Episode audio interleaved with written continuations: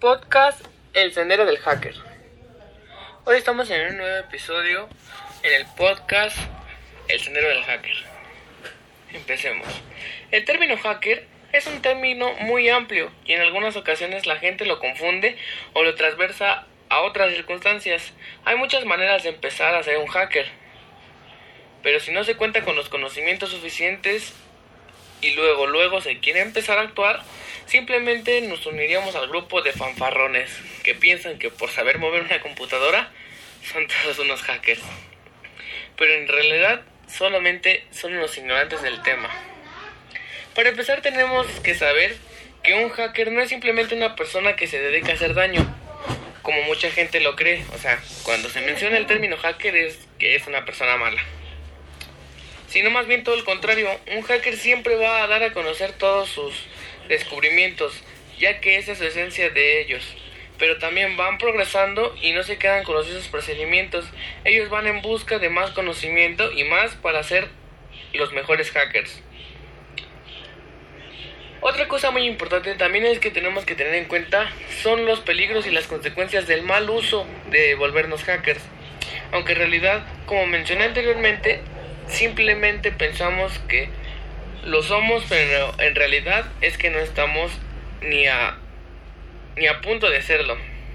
Los hackers tienen ciertos códigos de moral. Uno de esos muy importantes y a tomar en cuenta, que si quieres ser un hacker lo debes de tomar en cuenta, es no meterse en ningún problema de índole legal, como jamás acceder a sistemas gubernamentales, porque como es de saberse, tienen todos los recursos ilimitados para investigar y encontrarte. Esto como muchos ejemplos más nos lleva a hacer cosas ilícitas, cosas que no son permitidas, o sea, necesitarías, si quieres ser un hacker, ese es un código, no meterte en problemas. Los hackers más experimentados tienden a cometer este tipo de errores por ambición o codicia los más recurrentes de estos errores son los principales o los novatos. Estos piensan que se las saben de todas, todas, y no es así. El ser un hacker es renovarse todos los días. Todos los días salen métodos nuevos, salen formas nuevas de acceder a, a los sistemas operativos. Esto se relaciona al igual que un médico. Siempre debe estar bien informado acerca de los avances de la medicina. Porque siempre salen nuevas vacunas, más sin embargo, el verdadero hacker debe ir consultando nuevas actualizaciones de la web, que en este caso su primordial primordial es la Internet y sus funciones modernas que avanzan día con día y simplemente nos quedamos con, las con los conocimientos básicos.